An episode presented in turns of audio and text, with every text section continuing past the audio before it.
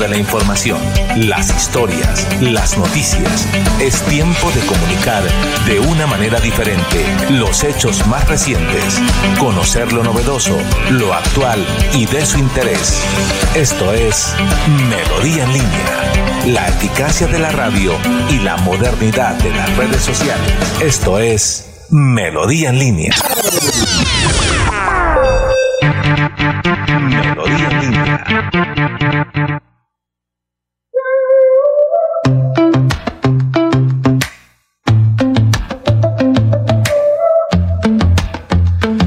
Siete de la mañana, dos minutos. Un cordial saludo para todos nuestros oyentes en el dial 1080 y para todos nuestros seguidores a través de las plataformas digitales. Hoy, eh, lunes 30 de enero. Bueno, un, mes que trae hasta 31, si no estoy mal. Vamos de 31 días en, en el mes de enero. Mm, genial, ya. Ahí arrancó con la frase, mi estimado Sergio. Un cordial saludo para todos. Esto es Melodía en línea. Damos gracias a Dios. Mi nombre es Yair Lagos, productor, comunicador, eh, que junto a un equipo de trabajo iniciamos un ejercicio digital y un ejercicio radial que queremos que usted nos acompañe. Que, mm, que le invitamos para que esté en esta hora y 30 minutos, eh, se informe de una manera diferente eh, a través de un equipo interdisciplinario. La técnica es de nuestro compañero Arnulfo Otero.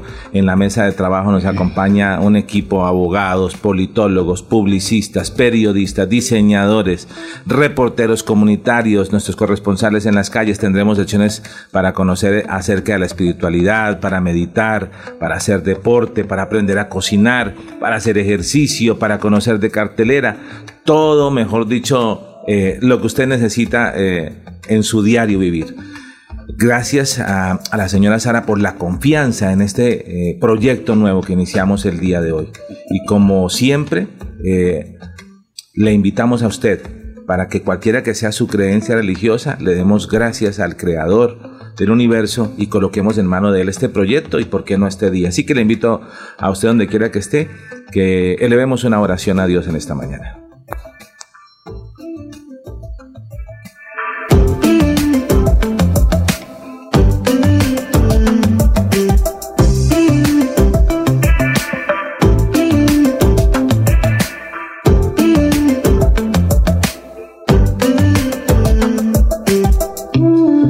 Dios, gracias te damos en este día por permitirnos esta bonita oportunidad de poder hablar contigo. Queremos encomendarte este proyecto de Melodía en línea y queremos darte gracias por cada una de las personas que forman parte de este equipo. También que podamos compartir buenas noticias en la medida de lo posible y que también sirvamos de aporte para nuestra sociedad. Hoy te entregamos nuestras familias, nuestro trabajo, nuestro proyecto y colocamos, Señor, nuestra vida en tus manos. Te lo pedimos en el nombre de Jesús, Señor. Amén.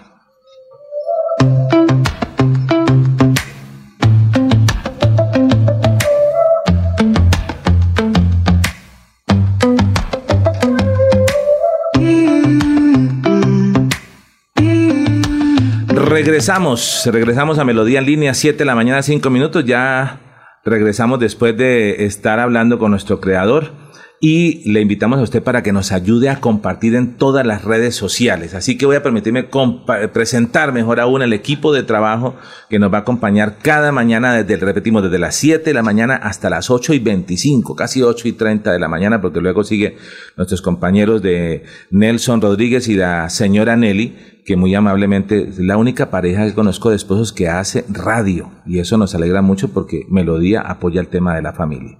La mesa de trabajo, vamos a empezar acá por la derecha y, eh, con un nombre especial en esa sección que tiene que ver con la política. La hemos denominado en la política hay que saber cómo hacerlas. Si usted no sabe hacerlas en la política, pues la embarra. Eh, si le hace de la manera tradicional, si le hace de todo. Y hay alguien que precisamente tiene toda la autoridad para hablar de eso, porque es politólogo. Eh, él es Julio Acela y sigue siendo un académico porque está estudiando, no sé, una, ma- una maestría, un Doctorado. doctorado. Eh, Julio, muy buenos días, cordial saludo, gracias por estar con nosotros. Buen día, Yair, y a todo el equipo, a Sergio, a Sabino, a todos los oyentes. Pues primero, gracias por la invitación. eh, Me parece muy pertinente, políticamente correcto, sobre todo este año, tanto de tanto barullo, de tanto ruido, y bueno, espero, espero que podamos hacer mucha pedagogía. Yo siempre he entendido esos espacios es en función de hacer mucha pedagogía para el ciudadano de a pie. Porque si hay actividad humana donde haga falta pedagogía, es la política, es lo público, es la valoración de los gobiernos, la composición del Estado, todo lo que tiene que ver con la vida pública, la pedagogía siempre es un déficit. Y en la medida en que haya más pedagogía, lo que proveen estos espacios, pues vamos a vivir más felices. Bueno, genial Julio. Bienvenido al equipo. Me encanta porque uno de los fines de la radio eh, y de los medios de comunicación es informar, formar y entretener.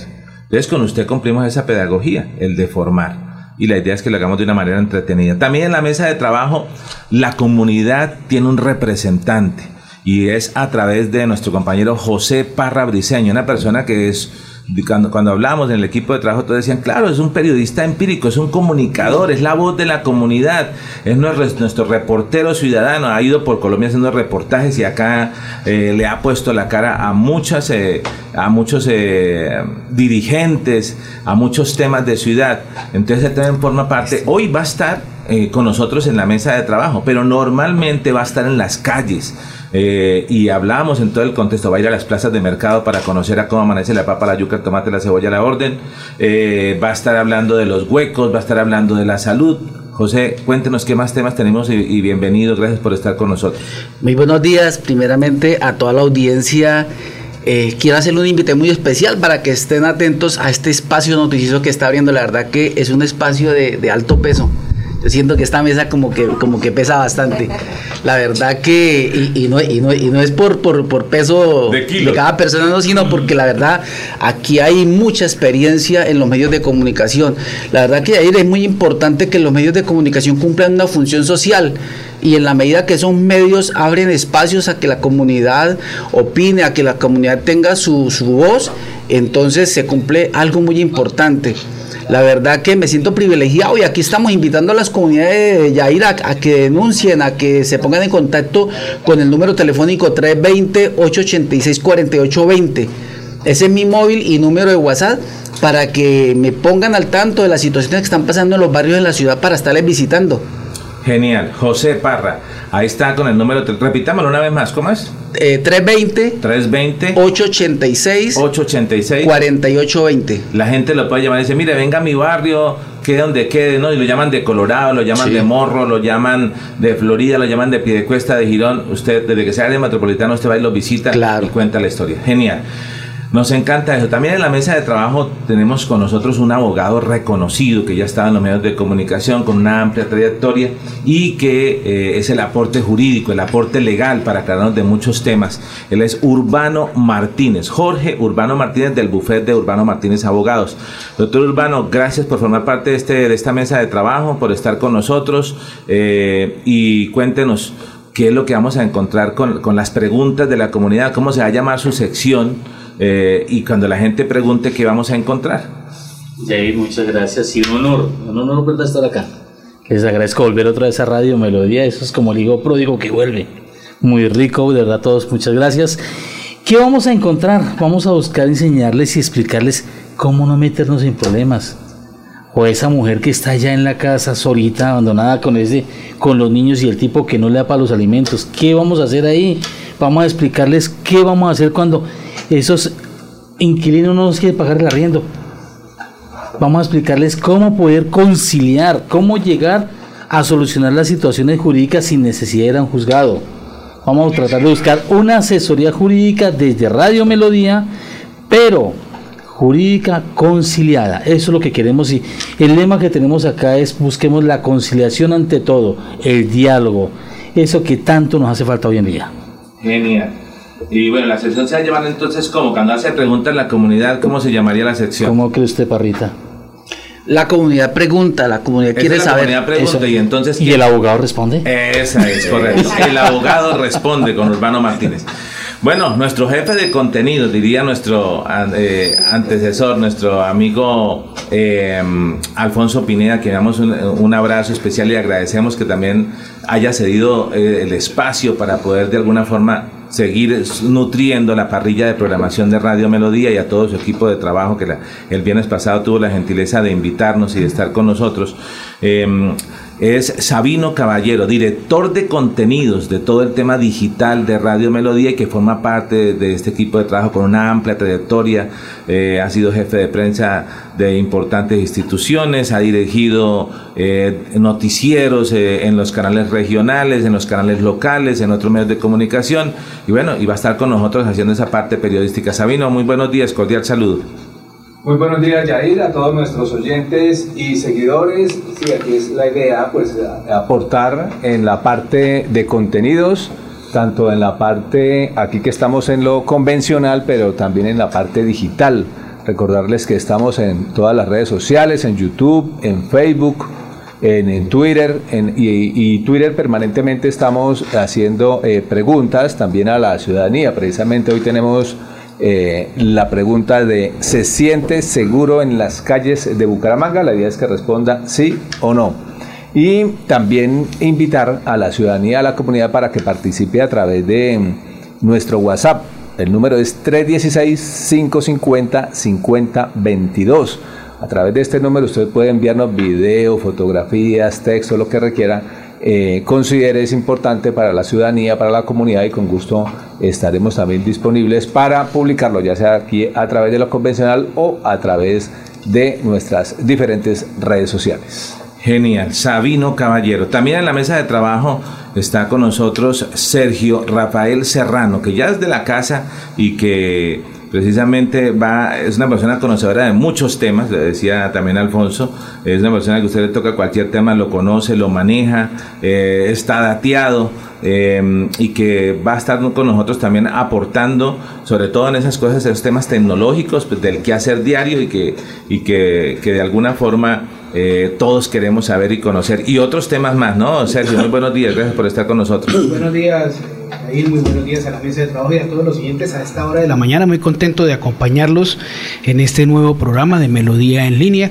Sí, estamos dispuestos a hablar de diversos temas sobre lo que está sucediendo en el mundo, en la ciudad, en lo regional y adicionalmente un poquito de cultura general en otros eh, diversos temas como por ejemplo la tecnología, como por ejemplo la ciencia, como otras cosas que de alguna manera a todos nos interesan. Genial. También de apellido Serrano, el Guita, las noticas o los apuntes, es que decimos, no, los apuntes, ella aclaré, los apuntes del Guita, porque eso es lo que ella hace, tiene muy, muy buenos apuntes.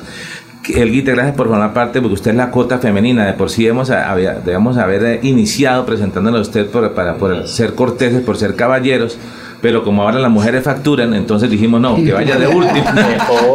Tenemos que facturar bien. Oye, todo eso hay que agradecerle a Shakira porque nos ha, nos ha colaborado mucho. El Guita, muy buenos días. ¿Cuál es su aporte en este espacio de Melodía en línea? Bueno, primero que todo, muy buenos días a todos, a toda la mesa de trabajo del día de hoy, a todos nuestros oyentes que están en este momento conectados, no solamente por el 1080, sino que también estamos por Facebook Live para que las personas nos sigan, por Twitter, por Melodía en línea, que es arroba Melodía en línea en Twitter, y a su vez pues estamos aquí al aire pues con los apuntes del Guita.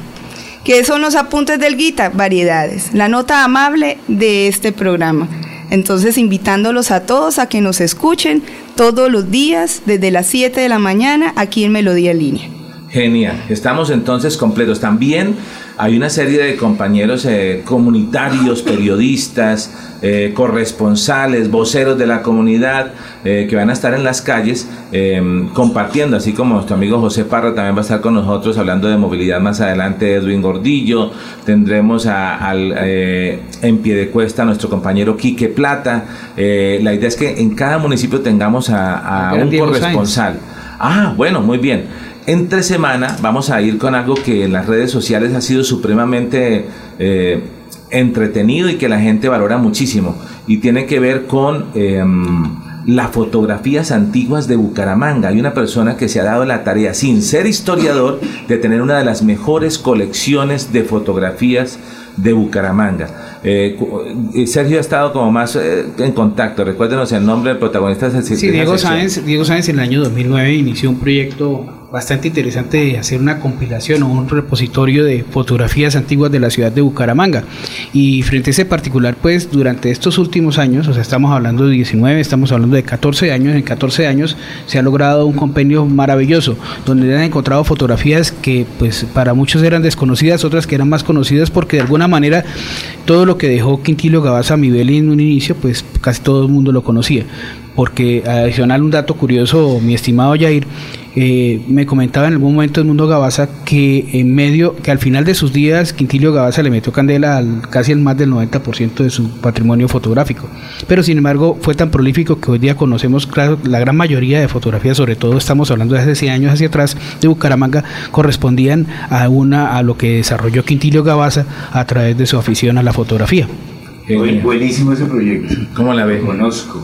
Yo soy historiador y valoro como nadie, pues, eh, eh, tener la memoria de la ciudad. Porque Bucaramanga es una ciudad, desafortunadamente, donde el patrimonio público, el patrimonio arquitectónico e histórico vale cero. Eso hay que decirlo.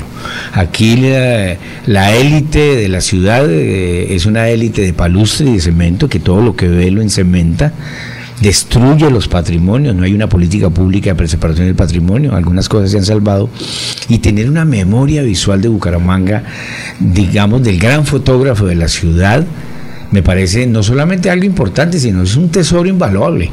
Y me parece que esa labor que hace Diego en el portal es muy, muy, muy buena y hay que respaldarla. Genial, eso es lo que vamos a hacer, vamos a compartirlo, porque eso es lo que sucede con las cosas buenas, para, para, hablar de esa parte que decía Julio, de hacer pedagogía, como con la política también queremos hacer pedagogía con la comunicación. Las noticias malas se van solitas, se propagan solas, pero las buenas nos toca como diría en un lenguaje coloquial, cacarearlas más, hay que contarlas más, hay que ser multiplicadores de noticias buenas. Entonces, eh, eso es lo que queremos, esa buena noticia de las imágenes de ese archivo de, Bucaramanga, vamos a compartirlo para que ustedes lo conozcan eh, y, bueno, a descubrir una serie de lugares que tienen un antecedente, que tienen un lugar y que genial, porque no estamos solamente con un politólogo, sino con un historiador que nos va a ayudar en ese tema, señor. Y un detalle adicional, las narrativas que hay detrás de esas fotografías, porque hay unas narrativas de una ciudad de una época era muy distinta a la que hoy día estamos viviendo. Estamos hablando que en, diferencia del tiempo 100 años podrá ser muy poco dentro del contexto de la, del, gran universo pero sin embargo es bastante en nuestra condición de, de, república, porque realmente nosotros somos un país muy joven, somos un, eh, un, desarrollo republicano muy joven, a diferencia de otros países donde tiene una historia maravillosa, gigantescamente amplia, porque de allá podemos hablar incluso hasta de los orígenes del hombre. Eso es una cosa que pues hay que resaltar de Diego Sáenz. años cumplimos el año pasado, ¿no? Y, hubiéramos querido tener una exposición. Como decía un amigo mío, 400 años de una ciudad que no fue fundada. Jamás ah, fue fundada. Ahí está. es un cuento chino. Bueno.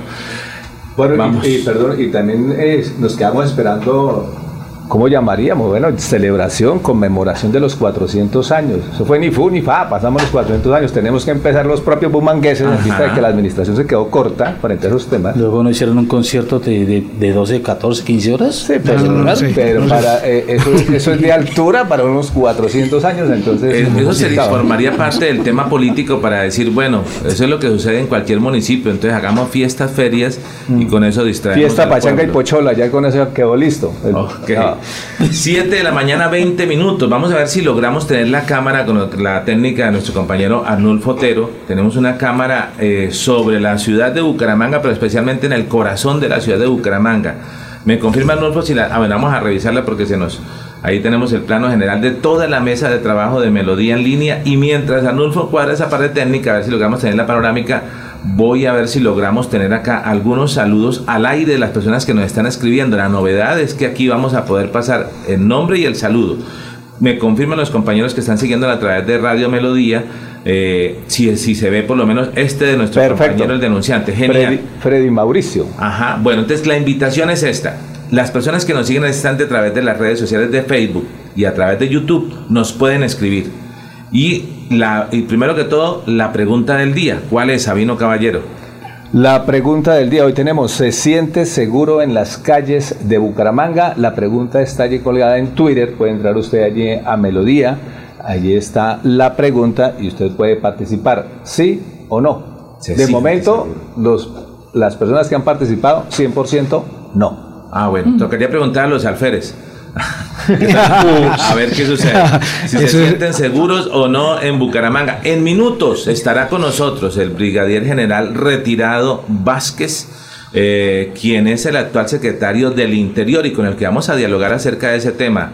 Eh, este fin de semana hubo una noticia nacional, bueno, es que siempre hacemos noticia en el tema de seguridad y no sabemos cómo decir si el término adecuado sea correcto, hablar de seguridad o más bien hablar de inseguridad, que es lo que está pasando eh, en Bucaramanga. Entonces, empezamos con los saludos. Tenemos, ah, bueno, ahí tenemos la panorámica. Estamos viendo el corazón de la ciudad de Bucaramanga. Si usted nos ve en Facebook, en este instante, como dirían ahí en, en el programa de señorita Laura, tenemos ponchado, tenemos ponchado el centro de la ciudad. Ahí se ve, eh, cuéntenos, Sergio. No, que hoy tenemos pico y placa 1 y 2. Ah, bueno, hablemos de Hoy- movilidad. ¿Qué tenemos? Hoy tenemos pico y placa? placa 1 y 2 para los vehículos eh, particulares.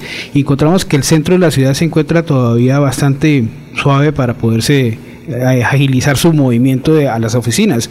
Eh, hoy día es lunes y encontramos que, según lo que me comentaba el señor taxista que, me, que muy amablemente me acercó a este sitio, me comentaba que esta semana comienza el tema más duro en, el- la condición del tráfico por razón de que los niños entran a estudiar y los estudiantes también entran a la universidad.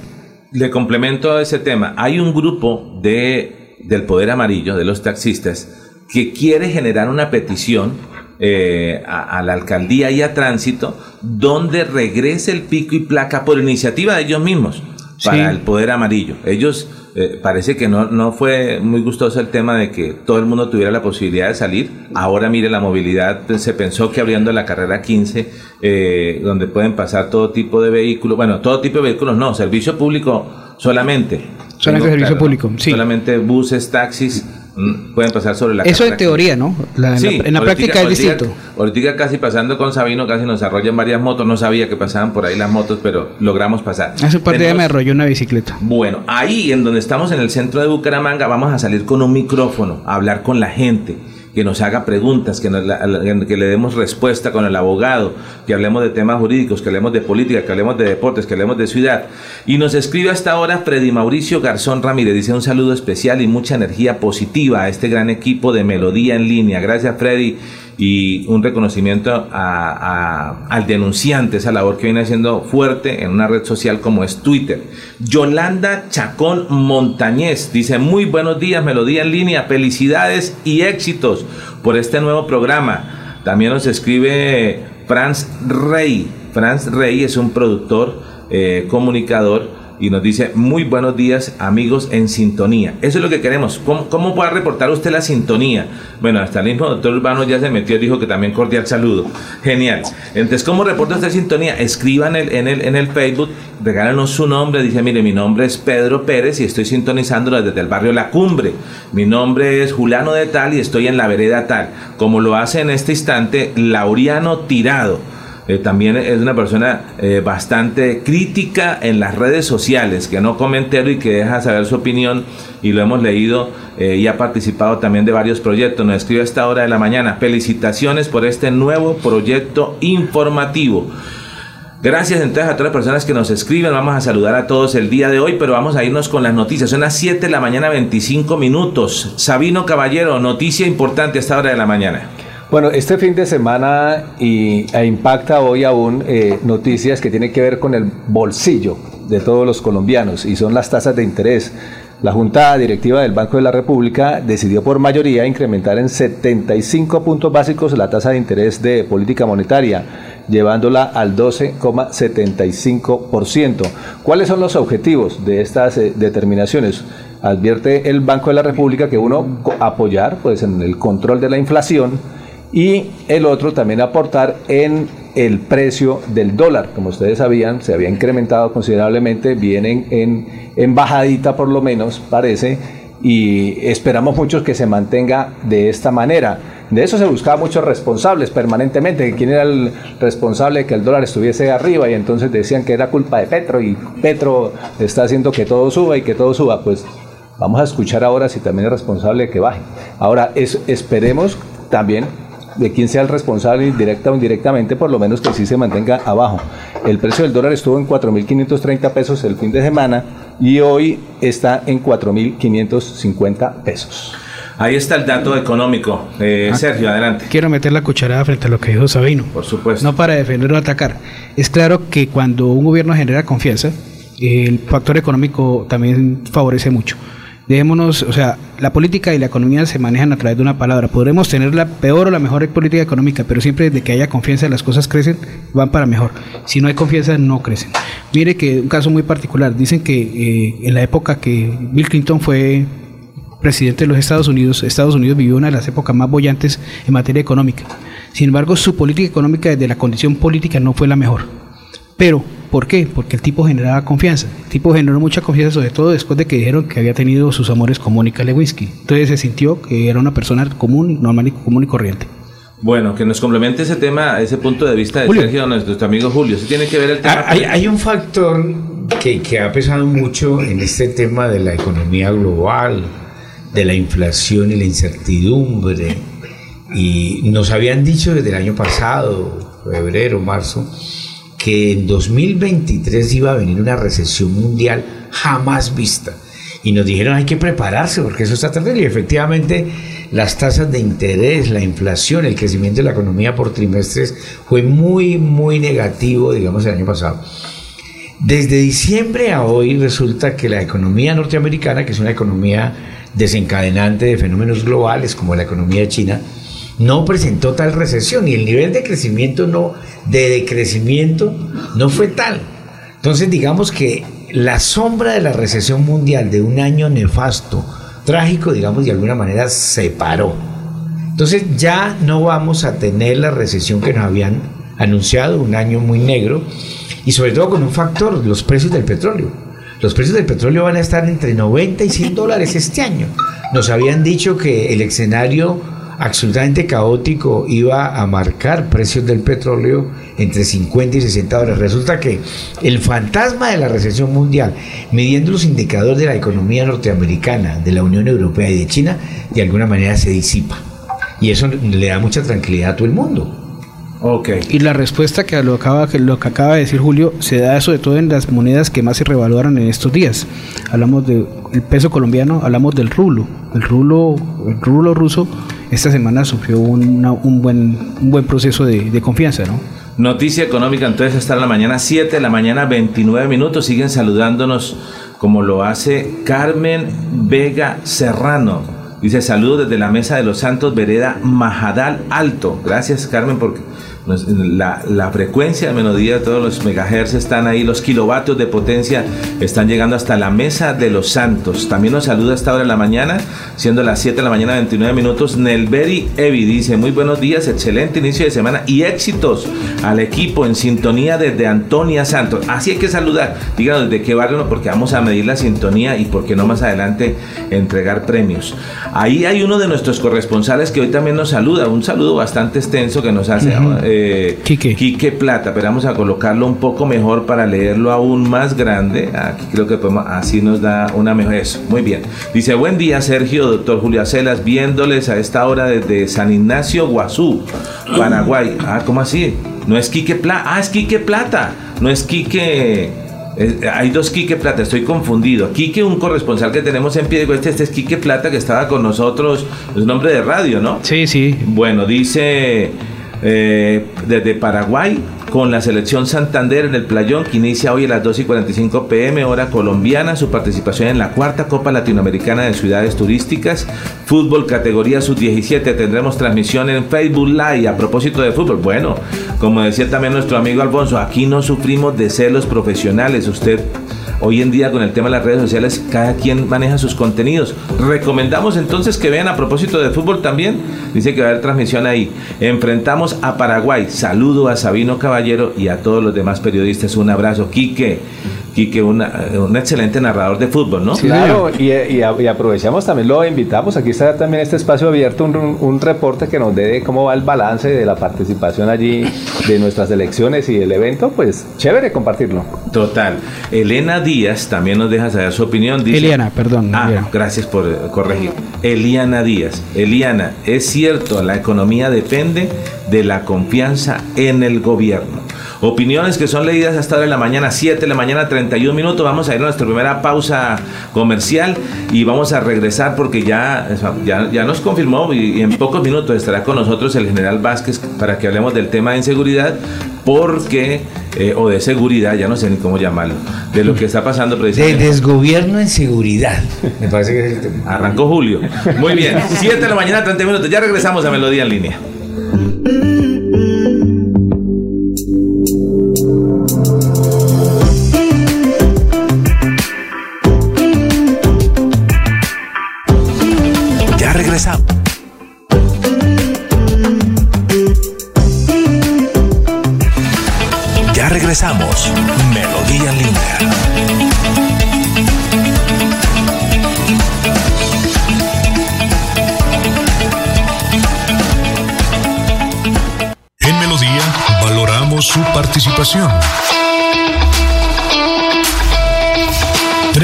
316-550-5022 es el WhatsApp de Melodía para que entremos en contacto. Envíenos videos o fotografías de las noticias de su comunidad y las publicaremos en nuestros medios digitales. 316-550-5022. El WhatsApp de Melodía para destacar su voz. Melodía, la que manda en sintonía. Estamos de regreso. Melodía en línea.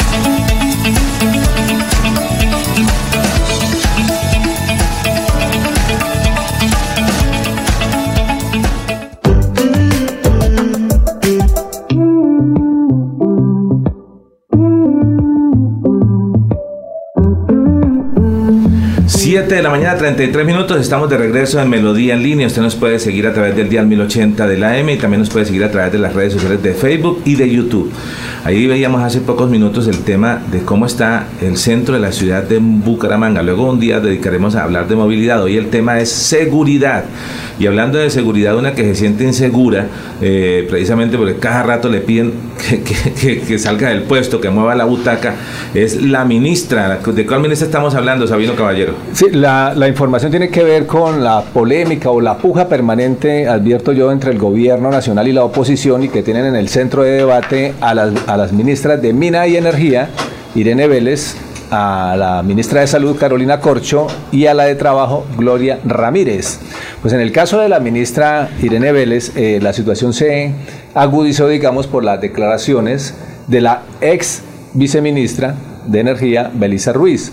Esto por las cifras de recursos y reservas de gas y petróleo. En unas declaraciones que dio a cambio eh, la ex viceministra, recordemos que el presidente Petro le aceptó la renuncia a la ex viceministra, eh, ella advierte que sí, que la ministra se ha equivocado y que ha mentido en este tema de las cifras. Hay una polémica allí permanente, eso ya es interna también, pues digamos, pero que a su vez la oposición aprovecha estas circunstancias y se revive nuevamente el tema aquel de la moción de censura. Entonces vuelve y juega el tema. Ahí va el debate. Bueno, eh, Julio Acelas, ¿cree usted que la ministra ha tenido salidas en falso? Eh, la opinión pública es muy fuerte, es un tema bien de la, de, la oposición pedir la cabeza de la ministra. Yo, creo que el tema va más allá de, ataques de la oposición. Eh, este fin de semana hubo tres entrevistas muy amplias y, absolutamente ilustrativas de la viceministra. Habló con Yamida Ahmad el domingo en El Tiempo, viene la entrevista de la, de la revista Cambio, y esta mañana en Caracol, eh, el noticiero de Gustavo Gómez abre de un, con una entrevista de Espinosa, el periodista que ha venido haciendo seguimiento precisamente con la viceministra. Y ahí uno podría como concluir tres cosas. Primero, la ministra eh, Irene Vélez presenta eh, o tiene unos vacíos técnicos protuberantes, no solamente en el manejo de los medios, de la opinión, de trabajo en equipo, sino también en, en- en- en el conocimiento técnico del sector minero energético. Ella es PhD en filosofía, muy prominente en esa área, pero lo que uno concluye es que ella tiene muy poca formación en el área y eso ha traído una inestabilidad al interior de los equipos del ministerio impresionante. Dos, que la viceministra que renuncie, que se le acepte la renuncia, digamos que era, era un poco como el, la punta del ministerio en, lo- en los temas técnicos, en la información técnica, en el conocimiento legal, normativo del sector, y bueno, se va. Le, le hicieron, digamos, de alguna manera la vida imposible, ella no tuvo espacio, al final terminan aislándola y le renuncia al presidente. Ella revela, por ejemplo, que se reunió con Petro una hora y que el, pre- el presidente, después de que le explica los vacíos técnicos del ministerio, de la ministra y de los funcionarios que la acompañan, el presidente se quedó muy pensativo y que de alguna manera le dio la razón a ella. Y tres, lo que uno ve es que eh, de alguna manera, en general en el gobierno, desde el Ministerio de Hacienda, el Director Nacional de Planeación, que se han pronunciado, el Director de Crédito Público, igual que es el segundo hombre en el Ministerio de Hacienda, han concluido que las opiniones de la, de la ministra Irene Vélez no son de alguna manera opiniones técnicas que el gobierno ha tomado en colectivo en el tema de cesar definitivamente los nuevos contratos de exploración. Y, y si le suma, y si uno le suma el enredo que ha, que ha metido al país en el tema de las reservas probables y probadas, lo que uno colige acá es que hoy este gobierno tiene un limbo político y un limbo técnico en ese ministerio. Y, y lo que uno esperaría es que la ministra se vaya, porque es que el sector minero energético no es cualquier sector. De eso vivimos, gústenos o no. Este es un país que vive de los ingresos del petróleo, no solamente en el presupuesto nacional, Ecopetrol, sino en las divisas, en mayor nivel de exportaciones, etc. Yo concluyo eso y me parece que lo de esta semana la ministra va va- va a volver a estar en el protagonismo y llevamos ya una semana. Una interpretación, no sé Julio, usted cómo la vea. Existen dos, dos facetas, ¿no? La faceta en la que la ministra quería uno que esté improvisando, que es la que todos conocemos y la que la gente le ha dado palo. Eh, ella da unas razones, señala que vamos a, no vamos a seguir las exploraciones, que no vamos a seguir ciertas cosas en el tema minero energético, pero sin embargo uno piensa que el mismo gobierno, pues aunque se contradicen, no saca a- o sea, la defiende, no termina diciendo, oye, está equivocada, sino que termina defendiéndola. ¿Será que ese discurso viene del mismo gobierno y ella sencillamente experimentalmente dispara algo y después se retraen? ¿O usted cómo lo ve? o que le ha informado al presidente eh, para que él se pronuncie públicamente, pasó en Davos subiéndose al avión. Sí. El presidente Petro repitió exactamente las cifras que la ministra había dado en el conversatorio en Davos, donde eh, sacó a luz el famoso documento, recuerde usted. Sí, que fue Entonces, de alguna manera lo que uno ve es que la información que le ha dado al presidente no es una información correcta, es una información parcial. Y el presidente, como tiene 80 mil cinco temas en la cabeza, no tiene la posibilidad de alguna manera de informarse. Lo que dice la viceministra de la reunión con Petro es que el presidente se quedó muy pensativo. Porque, y le confesó que había cosas que pasaban en el ministerio que no sabía. Por ejemplo, eh, la ministra intentó nombrar una misma persona en dos juntas directivas de electrificadoras. electrificadoras que son competencia en el mercado energético nacional, en la bolsa de mercado de la energía eléctrica en el país. Y meter una persona en dos, en dos empresas que son competencia, eso es un contrasentido. Eso, sí, eso es ilegal además. Sí, porque, porque lo otro, bueno, bueno, adicionalmente lo que señala Julio frente a ese tema de la posible, eh, la condición en la cual la ministra le expresa al presidente una serie de cosas que a la hora de la verdad no son realmente las que el presidente debería expresar, que eso es más o menos lo que viene a entender. Eh, hay una circunstancia que para mí es compleja y es que genera un clima de incertidumbre y es un clima de incertidumbre que afecta nuestros propios mercados locales e internacionales. Eh, ¿Habría alguna manera de que, pues no sé, el gobierno debería tomar una decisión rápida frente a particular? Pienso yo, a pesar de que puede tener un costo político muy alto porque todos vemos o la gente señala en el común de las personas, no sé si exista una condición real donde aparentemente hay una influencia por parte de Francia Márquez, su vicepresidenta, en el sostenimiento de la ministra, en este caso la ministra de Minas. Ahí es un chicharrón complicado de manejar.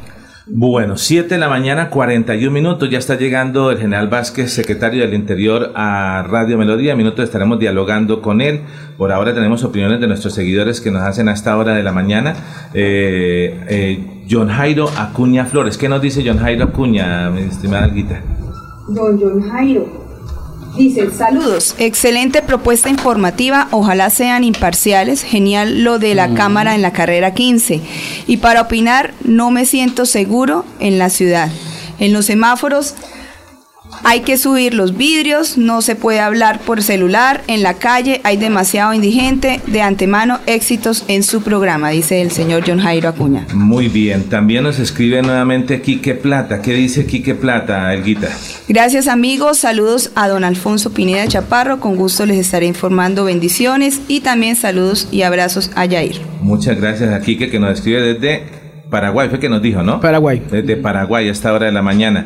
También dice Carmen Vega. ¿Qué dice Carmen Vega?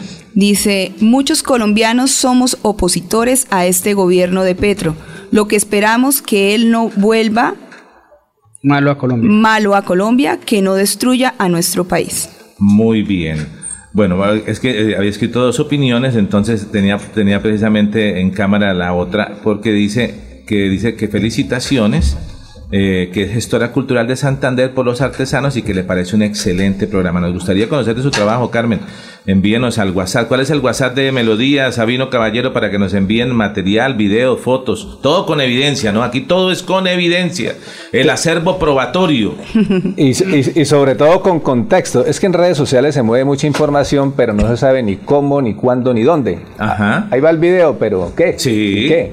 Y, muchos periodistas se cometen, o a veces cometemos ese error. No, ahí va el video, pues que el video es claro, no. Hay que dar contexto porque eso dónde fue, si y además eh, las ciudades hay sitios que son muy similares, entonces la gente cree que esto fue en Bucaramanga y resultó que fue por allá en otra ciudad, en Medellín, no sé. Entonces es, importante el contexto. 316-550-5022 es el WhatsApp de Melodía, donde usted puede participar de manera directa, además de los otros canales que usted ya ha explicado. Perfecto, hay gente que nos sigue en YouTube, eh, con los televisores Smart, usted puede colocar ahí cuál es el nombre del canal de YouTube para que nos sintonicen en el canal de YouTube, por favor. El canal de YouTube es Radio Melodía Bucaramanga. Entonces así escribimos en YouTube, Radio Melodía Bucaramanga, usted coloca en el televisor gigante y ahí nos ve gigante, nos ve grandísimo. Si nos ve gordo, no, es el televisor, pero realmente es de muchas pulgadas. ¿cómo no, no? somos, no somos de tantas. 7 de la mañana, 44 minutos. Eh, hablando de lo que llega a través de las redes sociales, nos llegó este video, mi estimado Arnulfo, veamos de qué se trata. Esto sucedió no estoy mal, en el barrio La Cumbre.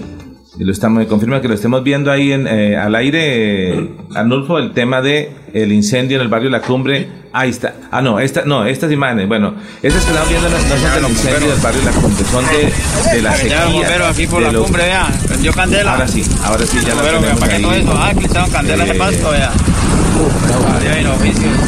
Bastante bravo. De, de aposta. Bueno hay, una advertencia por parte de la Corporación de Defensa de la Mesta de Bucaramanga que llama a través del IDEAN a que tengamos cuidado en esta temporada porque es la temporada seca. Pero dice que esporádicamente van a haber lluvias porque la gente dice en temporada seca, entonces no, no viene una sola lluvia. Y algunos dirían el clima está loco. Claro, puede pasar. Ha pasado que ya en el páramo hay unas heladas. Eh, eh, increíbles y se han añadido unos cultivos de cebolla, pero por otro lado hay una serie de incendios forestales. Eso lo desarrollaremos más adelante porque ya está con nosotros a las 7 de la mañana 45 minutos el brigadier general Vázquez retirado de la policía eh, precisamente, pero que ahora es el secretario de gobierno de Bucaramanga que le agradecemos por sabemos de su agenda apretada de cumplir la cita en la mañana de hoy. General, muy buenos días, un cordial saludo. Jair, muy buenos días, un gran saludo para todo este equipo en esta mesa de trabajo, como para sus distinguidos oyentes. Muy bien, hablemos del tema de seguridad para que entremos en materia. Este fin de semana fue noticia nacional una vez más Bucaramanga, lo vi en, en, Caracol a mediodía, eh, hablando de un tema que se presentó. Vamos a buscar, Sabino, las imágenes, por favor, si las logramos tener, eh, lo que sucedió con unos alférez. ¿Cuál es el contexto, eh, Sabino? No, es una situación que pasa, pues digamos, eh, permanentemente y es el enfrentamiento eh, de la ciudadanía con los alférez a la hora, pues, de tomar determinaciones o los alférez cumplir con su con su trabajo, un problema de, cultura ciudadana, un problema de respeto a la autoridad y un problema de seguridad también. Entonces, frente a eso también desde la Secretaría del de, Interior, por ejemplo, qué medidas se vienen tomando porque la situación es cada vez más complicada. Bueno, eh, lo que nosotros debemos contemplar es esa cultura de la no violencia. No es justo para con Bucaramanga, capital santandereana, que eh, a esta zona del país tan próspera, con gente tan pujante, con gente tan trabajadora, con gente tan emprendedora, que nos miren como los intolerantes, porque así no es. Y eso es lo que tenemos nosotros que defender, pero lo tenemos y cuando lo tenemos hay que pensar en trabajar en esa cultura, esa cultura ciudadana, eh, trabajar en esa cultura de la no violencia, porque la tolerancia hay que contenerla, hay que eh, trabajarla y hay que trabajarla porque pues no solo es ese hecho, también el tema de los homicidios en un porcentaje considerable se dan por hechos de intolerancia. Qué tristeza, qué duelo tan grande y qué medida más que la, la, extramural, la intramural, eh, e, esa condena espiritual para dos personas que compartían y en un momento ese compartir se, se, se traduce en una tragedia. El que más está sufriendo hoy es el victimario, el, gran amigo de, esa víctima. Entonces es lo que tenemos durante estos días en, hecho de homicidios y finalmente eh, hay que trabajarlo desde la parte periodística, no hay que vociferarlo y decir eso es Santander, eso es Bucaramanga, porque aquí hay cosas más importantes, pero tenemos que seguir trabajando en esa cultura. Bueno, ahí tengo un pequeño impasse técnico para escucharle mejor al general. Siete de la mañana, 48 minutos. Vamos a darle la palabra a Julio Acelas para que también hablemos del tema de seguridad. Eh, eh, pero antes de darle la palabra a Julio, eh, el acompañamiento se está dando en general los, en los operativos de control, que la gente le llama retenes, en los operativos de control, la policía está acompañando a los agentes de tránsito porque cada vez que hay un operativo y quieren parar una motocicleta, oh sorpresa, resultan agredidos, golpeados, hasta heridos con arma blanca, eh, con el tema de la intolerancia general. ¿Qué hace un agente de tránsito? Un agente de tránsito lo que está es regulando, controlando, facilitando la movilidad en la ciudad. Un agente de tránsito lo que está es llegando a quien incumple eh, eh, e infringe las medidas de tránsito. ¿Por qué? Porque es que esto se puede traducir en pérdidas de vidas. Entonces es un trabajo preventivo, es la cultura de tener la documentación, de respetar la señal, de no ser imprudente y esa es la cultura que, que, en la que insisto y en la que tenemos que seguir trabajando porque entonces mañana, hoy tenemos policía, mañana vamos a tener que sumar ejército y esto no es para enfrentarlo con fuerza ni con violencia, es con conciencia ciudadana. 7 de la mañana, 49 minutos. Estamos en diálogo con el general Vázquez, eh, quien es el secretario del Interior, y empiezan las personas a escribirnos a través de las redes sociales. Freddy Mauricio Garzón Ramírez dice: General, dos veces han robado en el sector de Tajamar en menos de dos días. ¿Qué puede decirnos al respecto? Bueno, el, el hurto es un tema y una preocupación nacional. Las alcaldías, las administraciones de las principales ciudades están trabajando sobre este fenómeno, estamos trabajando con estrategias y lo importante es enfrentarlo con estrategias, pero independiente de las estrategias, también nos encontramos con situaciones como las que hay indiferencia o hay compromiso por parte de la institucionalidad. Defiendo que hay compromiso. Todos los días se están capturando delincuentes en flagrancia. Todos los días se están recuperando elementos. Es un hecho cierto, los videos no mienten, son realidades, pero ¿a qué nos enfrentamos y qué ocurre con ese fenómeno del hurto? Si lo miramos desde la legislación, el hurto simple contempla medidas entre, de privación entre 1 y 3 años y para que se dé una medida intramural, la pena mínima debe ser de 4 años. Es decir, que para que, haya, para que se, se, se, se lance una medida de aseguramiento sobre un delincuente, el delito tiene que estar calificado como hurto, eh, eh, eh, como hurto calificado, valga la redundancia. Y esas penas, porque van de 6 a 12 años, de 8 a 14 años, y, y, y tipificarlo, constituir esa, esa prueba, no es fácil porque se requiere no únicamente de una, de una denuncia en la, en la plataforma, sino de ratificarlo. Y hoy tenemos casos que podemos eh, sustentarlos en los que no se ha contado con la denuncia y tenemos identificado a los delincuentes. Entonces, capturas todos los días, todos los días, muchas y un porcentaje representativo por, por hurto. Eh, hacinamiento tenemos. ¿Por qué hacinamiento del mil por ciento en las estaciones y en la capacidad que tiene la Fiscalía para detención? Porque se está trabajando. Entonces, ¿y qué se está haciendo con ese hacinamiento? Ya eh, hay más operaciones, tenemos más trabajo, pero finalmente se está, se, está orientando o, hay una propuesta para que el INPEP, con mil millones de pesos que ha dispuesto el alcalde de Bucaramanga, nos reciba esas personas, esos detenidos que están en las estaciones de policía, también para sumar y evitar que no se conculquen derechos como se conculcan pues de una forma no intencional, sino porque ya no hay más espacio llama la atención de algo que es muy importante y es el tema de la denuncia. Uno encuentra mm, que suceden, la policía actúa en algunos casos y la gente no eh, presenta las denuncias respectivas y por lo tanto están en la obligación de dejarlos por fuera. Eso es una condición que se repite, sobre todo les voy a contar una anécdota que nos sucedió hace algunos meses, todavía no estaba el general de secretario, eh, resulta que había un violador o un acosador sexual en la zona de cabecera, eh, donde acosaba a las escobitas las señoras que barrían las calles las acusaban sexualmente cada vez en las horas de la mañana que llegaba y pasaba por el barrio. Eh, desafortunadamente ninguna escogita fue capaz de denunciarlo a pesar de que sí había una denuncia de palabra, no había una denuncia eh, formal eh, en, una comisaría, en un, en un, elemento policivo que le permitiera a la policía tenerlos y retener al, personaje que, eh, que estábamos hablando. ¿Qué nos tocó hacer a la comunidad? Pues sencillo, jugar con algo que se llama la vergüenza pública. Cada vez que el personaje aparecía por las calles empezábamos a decirle, ahí va un violador, violador, violador, violador. El tipo nunca más volvió al barrio. Entonces existen también métodos muchas veces que no son necesariamente coercitivos, pero que sí la vergüenza pública ayuda muchísimo sobre todo en aquellas circunstancias en las cuales no existe una condición formal que permita a la persona ser capturada. Uno de los hechos más viralizados en este año que nos marca como ciudad capital, como ciudad bonita, eh, está identificado, está esclarecido, pero la falta de esa ratificación no nos ha llevado junto con la Fiscalía a que se expidan las medidas de aseguramiento. Perdón. ¿De cuál caso es?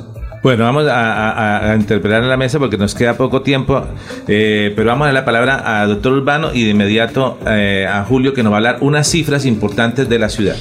Es que si miramos la ratificación, cuando va la persona... Acomodemos el micrófono, doctor Urbano, por favor. La persona va a colocar la denuncia a la fiscalía y lo primero que hace el asistente fiscal, ¿tiene la dirección para notificar a los ah, ladrones? ¿Tiene la dirección del violador? ¿Tiene la dirección del raponero?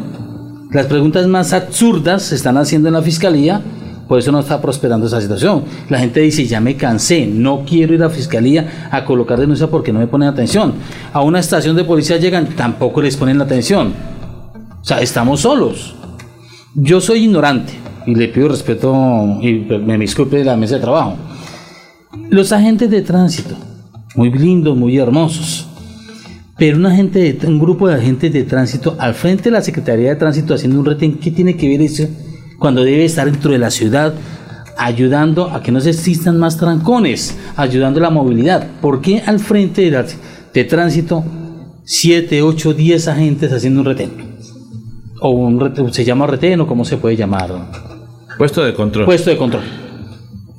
Bueno, el tema de la fiscalía desde el 2017 la policía y la fiscalía desarrollaron una plataforma denominada A Denunciar. Antes del 2017 no se atacaba por el hurto y no eran las modalidades que se perdían estadísticamente. Porque ir a la fiscalía, ir a un punto de denuncia, pues era muy traumático porque era perder media mañana Hoy esa plataforma le permite a usted denunciar no propiamente in situ en la oficina, sino desde, su, desde esta mesa de trabajo, desde la casa, y eso facilita la denuncia. Pero esa hay que ampliarla hay que ampliarla para orientar el, el, trabajo investigativo. Entonces, el delito hoy, el hurto, muestra lo que es. ¿Sí? lo que se está presentando. No hay forma de ocultarlo. Entonces se viene el cuestionamiento desde lo estadístico. Oiga, ¿qué se está haciendo? Subió, subió, no incontrolable. Pero es una situación, como lo dije inicialmente, es una preocupación a nivel de país, por lo que les planteo desde la legislación. Cuando la tendencia es que se capturan 10 por hurto y tan solo dos quedan con vida intramural y ocho siguen haciendo lo mismo, no es fácil. Ya se sale de ese compromiso y estrategia que se tenga desde una administración, desde una alcaldía. Entonces, pues la, la, situación es esa. ¿Qué es lo que favorece? Es que desde lo investigativo está la investigación de contexto. Si nosotros, el, el, delito de hurto, si no hay violencia, finalmente, entonces ese, ese delito pues eh, no, no, no prospera para una medida intramural. Pero si en la investigación del contexto se encuentra la recurrencia, se encuentra la sumatoria de hechos, más declaraciones, más ratificaciones. Esa prueba reina que me encanta tanto escucharlos hoy hablando del elemento material de prueba, de la evidencia, de los videos, del contexto, con ese criterio investigativo que tienen ustedes desde esta cabina, créanme que ahí sí se puede constituir el hurto calificado y en eso se avanza. Esa es la filosofía. Pero lo tomamos es simplemente para decir cinco hurtos más, siete hurtos más que el año pasado, incontrolable, la peor ciudad, no vengan a Santander. Cuando, oiga, en Bucaramanga veníamos en el 40, llegó al 44% de ocupación hotelera y ya estamos como en el 55% y la proyección al trimestre, trimestre es avanzar y, e incrementar al 65 al 70%. Para que eso se dé, hay que hablar bien de Santander. Y yo les coloco a ustedes en tema aquí de hurto, por ejemplo, eh, en una agrupación de metropolitanas. Seis, eh, seis metropolitanas tienen un incremento del 40% en hurto. Otras seis tienen incremento entre el 20 y 40 y cinco más tienen incremento entre el 1 y el 10%. ¿En cuál creen que está Bucaramanga? Bueno, como, se está mostrando todo, eh, eh, digamos que el 40% está entre el 10%. ¿Sí? Es decir, que en la brecha de las ciudades que están con incremento de 21 específicamente está en 15. En 15. Hay trabajo. Ay, es que entonces le parece poco estar en 15, es que no se debe presentar ninguno. Yo le dije al alcalde, le dije al alcalde, si usted me invita, lo primero que le digo es, no tengo fórmulas mágicas, porque conozco el contexto de las situaciones y de las problemáticas que afectan la, tranquilidad en, las ciudades, no solo en Bucaramanga, en otras más porque trabajé en, en otras.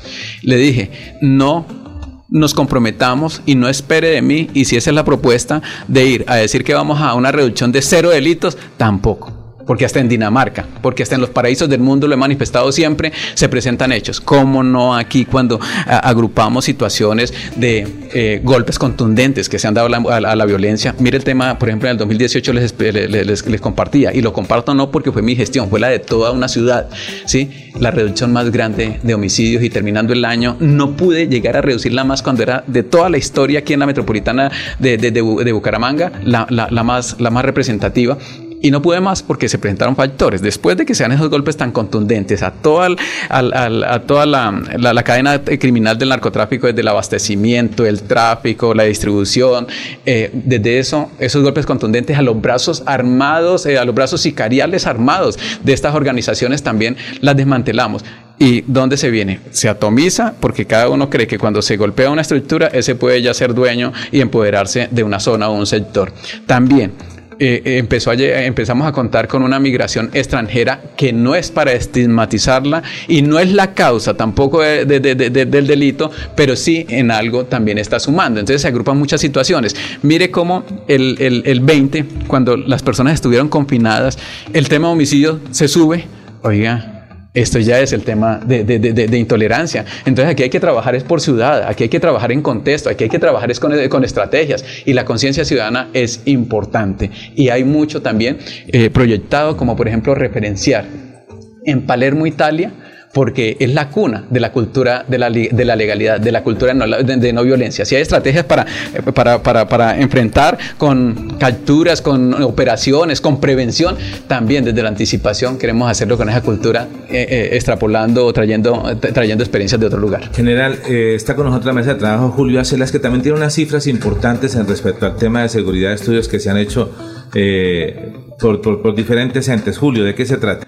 Bueno, primero me, parece bien que la administración de la cara, porque esta administración que usted representa, general, usted es nuevo, es una administración que se ha caracterizado por un desgobierno en el tema de seguridad.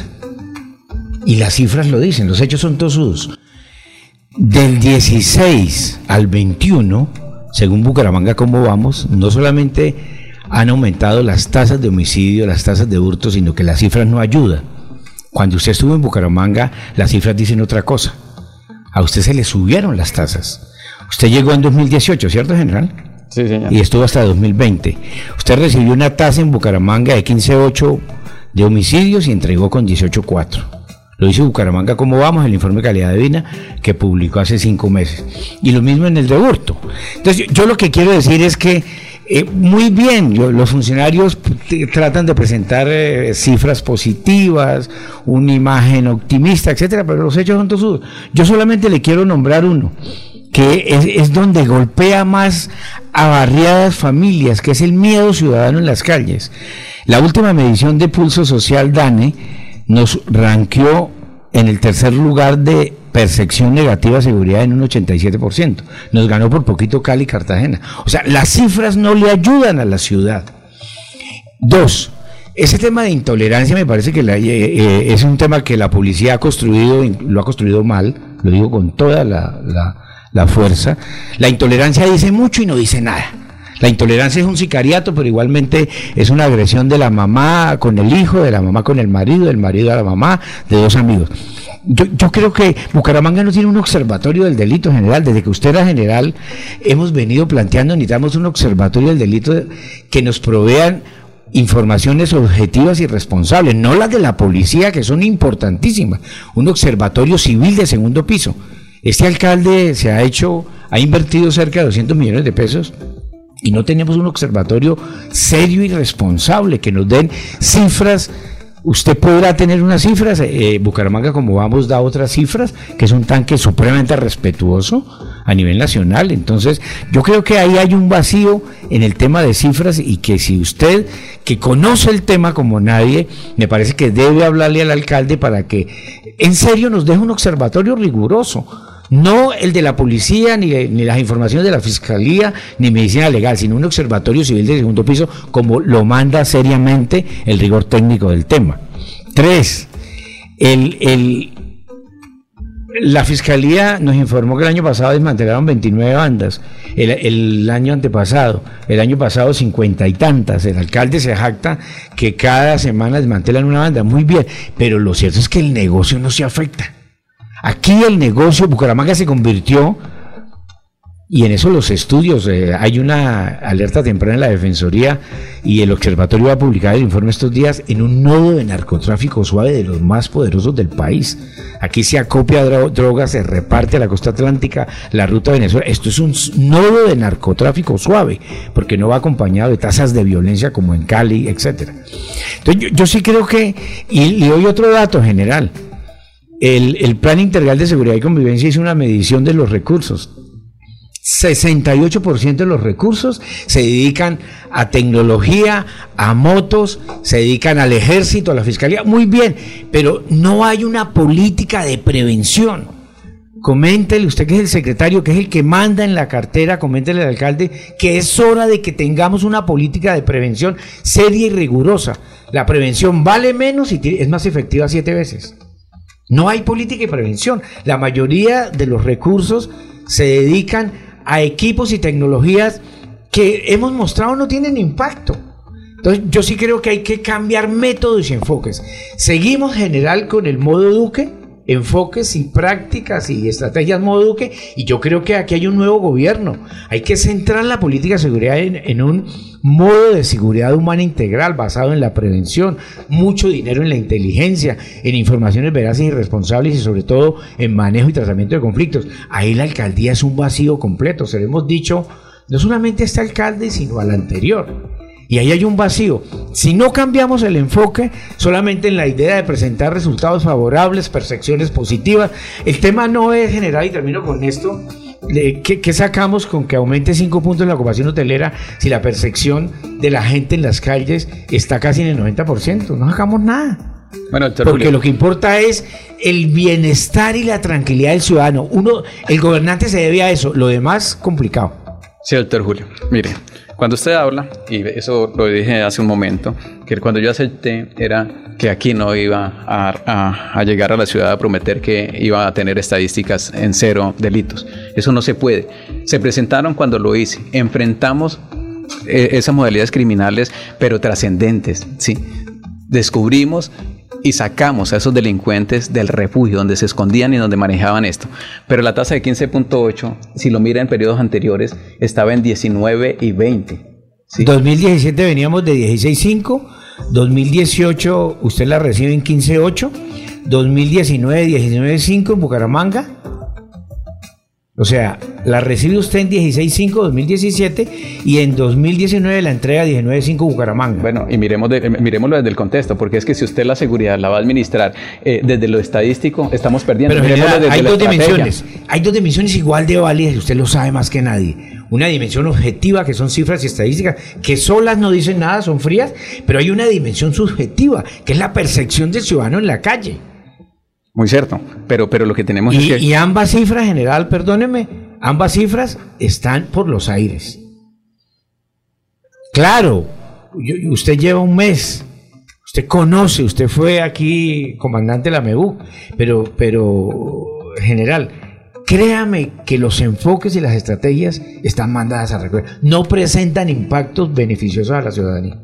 Decir que, que, que, la seguridad está mal y que no se ha hecho nada. Y no, que yo no he dicho que no se ha hecho nada, no. Entonces, que lo que se hace no tiene el impacto necesario para que afecte la percepción de la gente, que es la tranquilidad y que dejen el miedo en calles y barriadas. Hoy en día la delincuencia manda en calles y barriadas en general. Eso no me lo invento yo redes sociales, cifras, números, testimonios, etcétera. Doctor Julio, y todo tendría que recaer sobre una persona, no porque venga a ser el defensor, lo que pasa es que uno tiene que ser objetivo. Yo me puedo ir mañana, el alcalde me puede decir, sabe que eh, no cumplió la expectativa y me voy en un mes, tendré que salir, o yo mismo lo escojo. Eh, pero, pero finalmente, ¿qué está dentro de la gobernabilidad? Y usted, como seguidor de la seguridad que se ha venido haciendo un experto, dígame, ¿la ausencia de una política criminal es la responsabilidad del alcalde? ¿Es la responsabilidad de la policía, miremos qué está haciendo la fiscalía, por ejemplo, hoy en hechos de homicidio junto con la policía de investigación.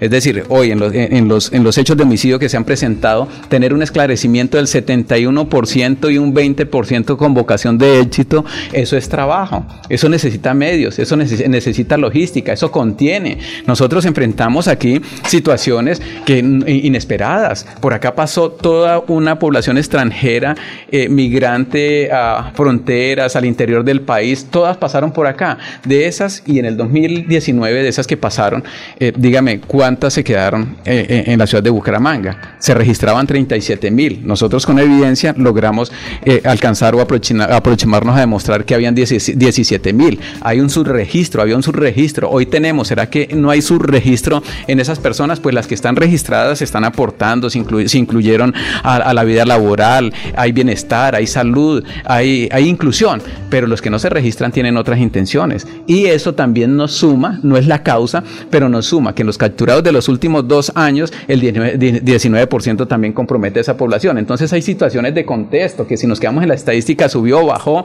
y esto es lo que sorprende, preocupa al ciudadano. Pero cuando usted, cuando recorro la ciudad, no porque no se presente, no porque venga a ocultar, pero eh, ¿ha enfrentado algún, algún hecho? No. ¿Ha sido víctima de la violencia? No. Todo el mundo no está siendo tampoco asaltado. Y le estoy diciendo, entre el 40% de incremento, entre el 20 y, eh, entre el 20 y el 40% y entre el 10, Bucaramanga está en el 10. Es una problemática. Aquí hay, aquí es la legislación también lo que hay que analizar. Está bien, está fallando la investigación, está fallando la denuncia. Hay muchos aspectos no para venirnos a justificar, pero sí es importante lo que esta mesa está analizando, el contexto. Con contexto podemos llegar a fortalecer las, las estrategias y a hacer más entre todos. Entonces, ¿qué está dentro de la gobernabilidad, de un alcalde? ¿La política criminal corresponde a un alcalde? No, él tiene que sumar, ¿sí? Seguridad humana, oiga, no la polaricemos, ¿sí? Entendamos la política que tiene un gobierno, ¿sí? Alineémonos y hagámonos corresponsables todos para sumar más, porque aquí nadie quiere venir a, contrarrestar a, ninguna política. Todo tiene que ser coherente, que todos, el gobierno nacional, departamental, eh, de metropolitana, pensemos, hablemos y caminemos en la misma dirección con ese respaldo ciudadano.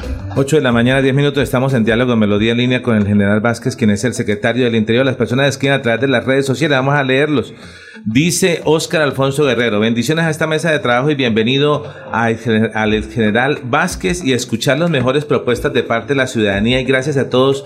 Y si la ciudad está contaminada de ladronismo y mala fama, esta hermosa ciudad, ¿qué hacemos con la seguridad? Pregunta Óscar Alfonso Guerrero. También nos escribe a esta hora de la mañana. Eh, Carmen Vega Serrano, diga, sigan adelante, excelente programa, que Dios los bendiga. Eh, Alex Santos dice, buenos días, felicidades desde Girón en sintonía. La inseguridad en Bucaramanga está terrible y se suma la imprudencia. Los motociclistas hacen y andan en contravía por los andenes, hacen lo que se les da la gana desconfiando que van a robar.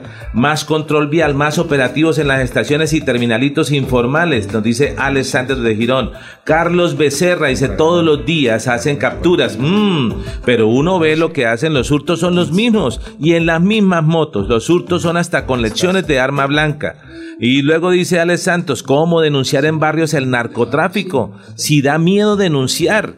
Y, presuntamente los mismos policías, ojo esta, esta pregunta para que la contestemos, eh, general. Alex Santos, repito, ¿cómo denunciar en barrios el narcotráfico? Si da miedo denunciar ya que presuntamente ellos mismos o los mismos policías del cuadrante saben de la situación y no hacen nada porque al parecer están comprados y al denunciar son los primeros que echan a botes al denunciante. ¿Qué le podemos decir a Ale Santos?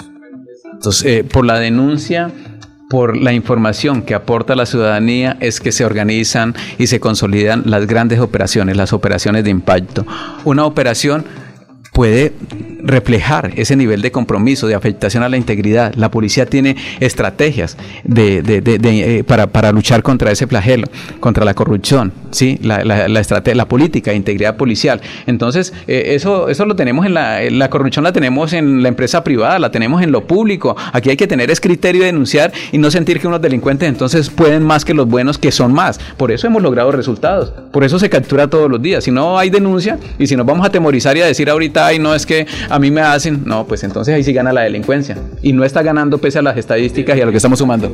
Es que usted está hablando también como si la ciudadanía tuviera la culpa. Eso es victimizar a la ciudadanía. Que porque no denuncia el tono que usted lo dice, o porque estamos ante la misma ciudadanía que es temerosa y que es víctima en este momento.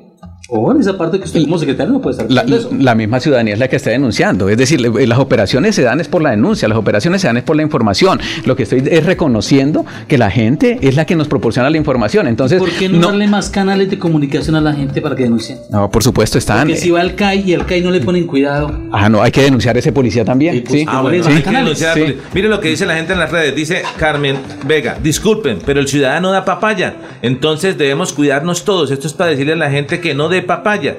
Luego dice Fran Reis, el tema de ciudadanía es importante. Hemos dejado a un lado la cultura ciudadana y la solidaridad entre los habitantes de Bucaramanga. Y nos hemos encontrado con un video en redes que lo vamos a compartir en este instante, dura 20 segundos creo, que miren lo que dice, manual para no ser atracado en Bucaramanga. Lo vamos a poner al aire, bajemos la gotina de minutico, Arnulfo, lo voy a mandar acá desde el StreamYard. Espero que nos salga con audio para que lo podamos ver. Manual para no ser atracado en Bucaramanga, circula en redes. Ahí está. Bucaramanga salga vestido lo más chandoso posible. No de papaya con relojes caros ni cadenas de oro. No hable por celular en la calle o terminarán hablando con Dios en el más allá. Mire para todos lados. Si ve una moto acercándose, corra por su vida. Vaya a clases de karate o defensa personal. No saque a sus mascotas, no haga ejercicio en la calle, ni camine solo de noche porque, recuerde que Bucaramanga no tiene alumbrado público. Like para más tips y sobrevivir en Bucaramanga sin ser atracado. Circula en redes, se crearon un manual para no ser atracado en Bucaramanga. Es- y, y recopilaron en ese trabajo de esa red social los últimos eh, hechos que han sucedido de personas, de adultos mayores que van contra el piso, que los tumban, que llegan a, a los establecimientos comerciales y entran, ingresan y atracan a las personas. Este, este programa general quiere llevar los fines de la comunicación, el de informar. Todos los días informamos de atracos y denuncias, también informamos de capturas importantes, pero también el de formar. ¿Cómo podemos al ciudadano, recomendemos en estos minutos que nos quedan, cómo hacemos para que genere nuevamente confianza en la institución, para que eso que nos contó Ale Santos eh, no le dé temor y darle, porque el policía dice que según eso mismo, usted dice, bueno, si llega a suceder, denuncia al policía. Eh, usted está haciendo una pedagogía y yendo a los barrios, como lo hacía aquí antes, que eh, era el comando de puertas abiertas, llegando a sus barrios. Usted lo está yendo, está yendo a los barrios a hablar con las personas y la comunidad. ¿Cómo hacemos esa pedagogía para confiar nuevamente? Pero además no lo está haciendo el secretario del Interior, lo va a hacer un equipo de gobierno y lo está haciendo el comandante de la policía. Qué importante encontrar una fiscalía altamente comprometida. Qué importante encontrar un comandante de Metropolitana, el coronel, el, general José Roa, en los barrios y orientando operaciones. Es decir, eso es esperanzador frente a las problemáticas que están enfrentando todo el país. Qué importante que la gente denuncia, porque está denunciando. Hay, hay casos aislados que afectan y, y, pues por supuesto causa- causar una viralización y Bucaramanga quedó pues como, como, como la más insegura, pero finalmente está todo individualizado. El trabajo investigativo está, pero falta ampliar una denuncia. Entonces, la situación es que aquí eh, esto se logra entre todos. Mire la conciencia ciudadana, mire lo que están diciendo. Oiga, yo eh, encuentro cuando me desempeñé como comandante, encontraba haciendo retiros de 50 millones de pesos y van y dan una vuelta a la ciudad, ¿sí? Ha- Hacen otras compras y hoy nuevamente eh, retiran 60 millones de pesos y empiezan a caminar por el centro de la ciudad o se vienen de otro municipio a Bucaramanga y llegan con dinero. Entonces, pues también eso hay que advertirlo. El banco le pregunta, oiga, ¿va a hacer el retiro? Eh, ¿Necesita policía? Aquí está, firme que usted no quiere la policía. Hay, estrategias, hay acompañamiento y en- entonces pues no, no, no hay indiferencia. Aquí estamos, sumando todos. Aquí no, eh, el hacinamiento, ¿por qué se da? Porque la gente está denunciando, porque la policía está trabajando desde la investigación, porque está trabajando también en la flagrancia. ¿Cuántas capturas hay en flagrancia? Pero vuelvo también y les digo, en la tipificación del delito de 10, 8 quedan en libertad y 2 quedan intramurales. ¿Qué hacen los 8 que quedan en libertad? Delinquir paga, ¿sí? Ahí tiene que venir la investigación de contexto. Esto no es para decir, oiga, estamos cruzados de brazos, no hay estrategias. Y por eso hay que mirarlo desde las estrategias, de lo que se hace. Pero entonces el panorama va a empeorar, va a empeorar porque ahora con, con el tema de lo que viene, de, de lo que se está diciendo desde, desde el gobierno, que van a dejar libres algún grupo de, de personajes que a pesar de que de los 10 que hay, dos son capturados y de los dos que capturan ahora van a dejar libres a un resto. Bueno, ¿cuántos van a tomar conciencia y cuántos van a volver a ser capturados en el marco de la reincidencia, recurrencia, prolíferos? Importantísimo la resocialización que no pasa claro, en las la resocialización, es decir, eso necesitamos. O sea, eh, No eh, empiezo por ese punto. Que la gente esté presa, que los delincuentes estén presos o que los saquen, eso en últimas no hay evidencia de que afecte las tasas. Porque el ministro lo ha explicado a la sociedad. La gente que podría quedar por fuera son personas que han estado sindicadas, personas que no ofrecen peligro para la sociedad, por delitos que no son graves, etcétera. Entonces, en general, ya, ya pasando un poco al plano de las recomendaciones y en aras de ayudar.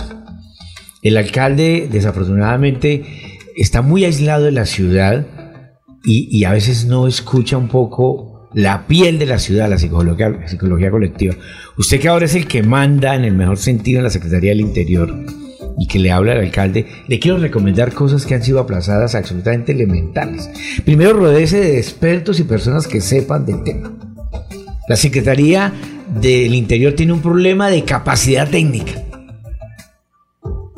Personas que sepan y conozcan el tema. Hay 100 gestores, 150, que le valen a la ciudad 3 mil, 4 mil millones de pesos.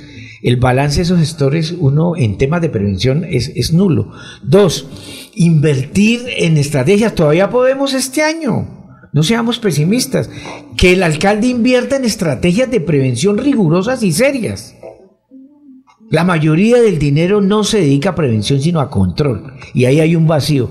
Tres, general, que nos deje, que sea su legado, aparte de toda su experiencia, que es exitosísima, déjenos las bases de un observatorio serio y riguroso en la ciudad, no las informaciones de la policía, sino de todos los actores y las bases de datos que hay en la ciudad recogiendo información que incluso la policía no tiene.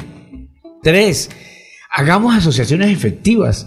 Hablemos con la comunidad, con los líderes, con el sector privado, con la academia, pero hagamos asociaciones efectivas, no asociaciones y reuniones para tomarse la foto. La secretaria anterior, una muchacha que trabajaba 26 horas del día, se la pasaba haciendo reuniones con todo el mundo, pero para la foto, no. Asociaciones efectivas, eso es entre todos. Y en eso usted tiene razón.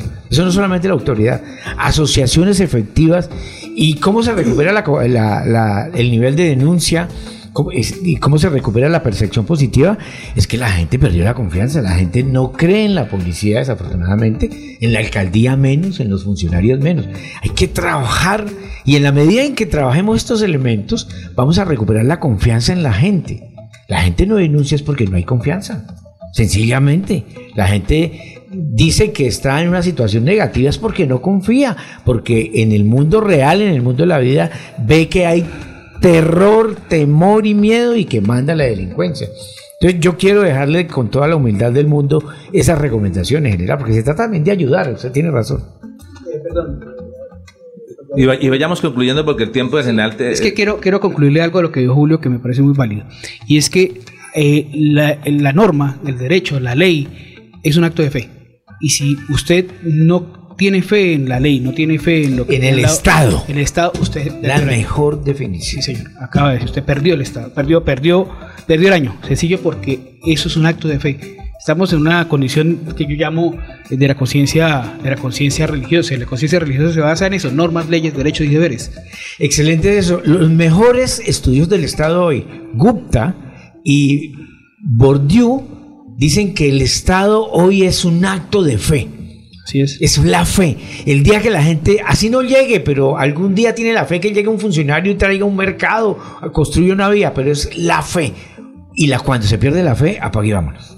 Pero yo les quiero decir lo siguiente, mire, yo me posesioné desde el 15 de diciembre pero antes, en la invitación que me hizo el alcalde, sin un nombramiento estuve mirando el contexto de ciudad, estuve mirando los programas de gobierno para identificar si había indiferencia, si el alcalde no le preocupara esto, yo tampoco vengo a partir de cero porque no me voy a dar ese desgaste cuando la seguridad no es fácil de administrarla.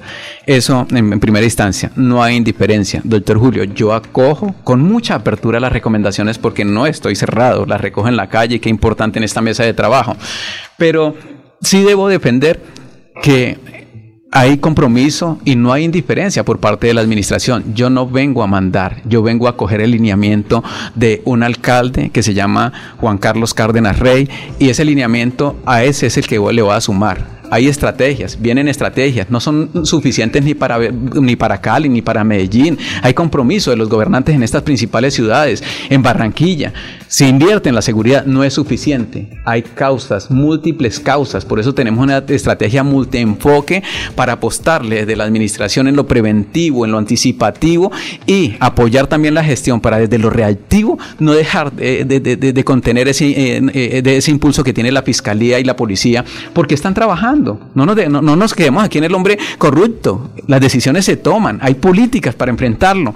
Pero no, no, no pensemos y no mostremos la institucionalidad también como desde la indiferencia, porque esto es lo que llega al imaginario colectivo. Entonces aquí no hay gobernabilidad y yo encuentro que no hay indiferencia. No porque venga a defender, no me compete, no vengo aquí a mantenerme en la política, no soy político, simplemente vengo a tratar de sumar hasta el día que se pueda y el día que se se vea que por un clamor o por la misma administración no aporto y no sumo, pues listo, salgo y ofrezco excusas y salgo por la puerta grande. Entonces, pero si yo hubiera encontrado que aquí un alcalde es indiferente y no le interesa la ciudad, no le interesa la seguridad, créame que yo no, no, me sumo y no me subo pues a, esta responsabilidad. 8 de la mañana, 23 minutos, hemos estado en diálogo con el general Vázquez, quien es el secretario del Interior, general retirado, eh, general Vázquez, secretario del Interior de Bucaramanga. Una conclusión general, necesitamos volver la confianza en la institución, la fe y hemos aprendido que la fe es un músculo, hay que activarlo, entonces hay que denunciar, hay que contar, hay que decirlo. Y ojo lo que va a decir el general, si allá en el CAI no le reciben a usted la denuncia, denuncie también a ese policía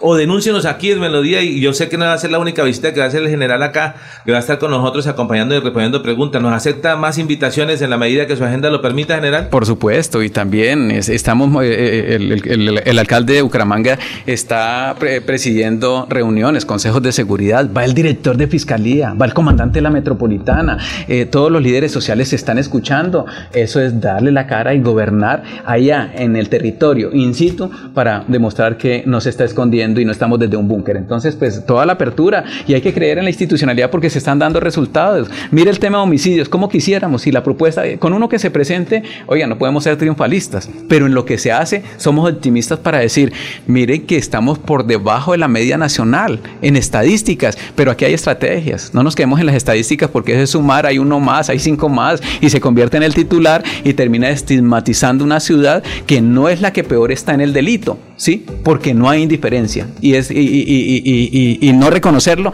es dejar de reconocer ese trabajo que se está haciendo de mano de la institucionalidad y también desde la administración, aún faltando mucho y recogiendo con aperturas todas las sugerencias que ustedes nos dan, empezando por usted, doctor Julio. Gracias, general. Gracias Julio. Gracias a todos.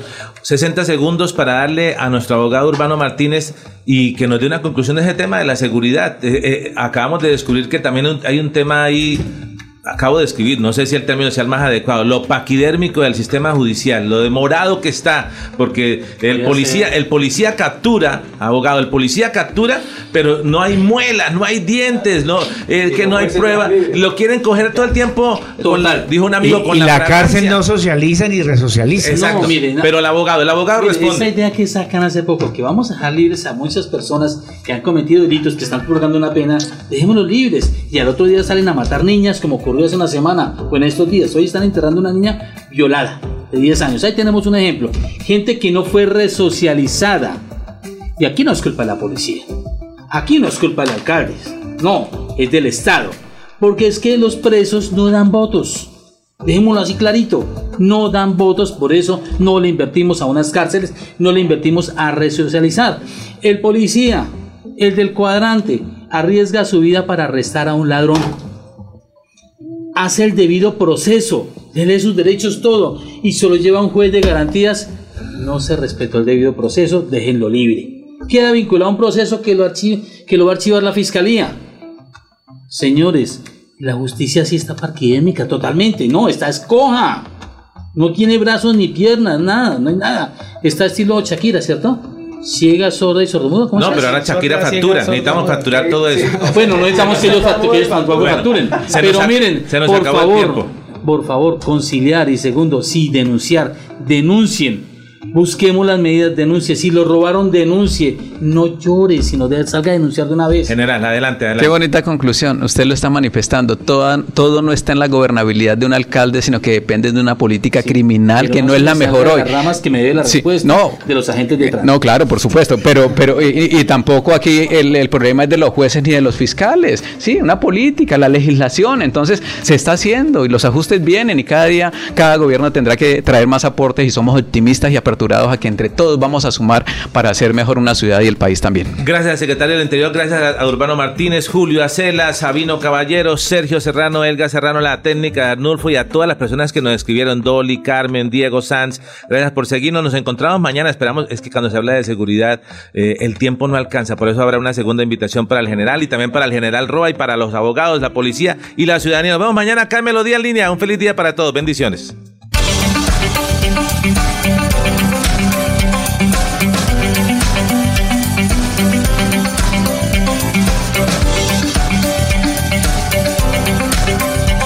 momento de la información, las historias, las noticias. Es tiempo de comunicar de una manera diferente los hechos más recientes, conocer lo novedoso, lo actual y de su interés. Esto es Melodía en línea, la eficacia de la radio y la modernidad de las redes sociales. Esto es Melodía en línea.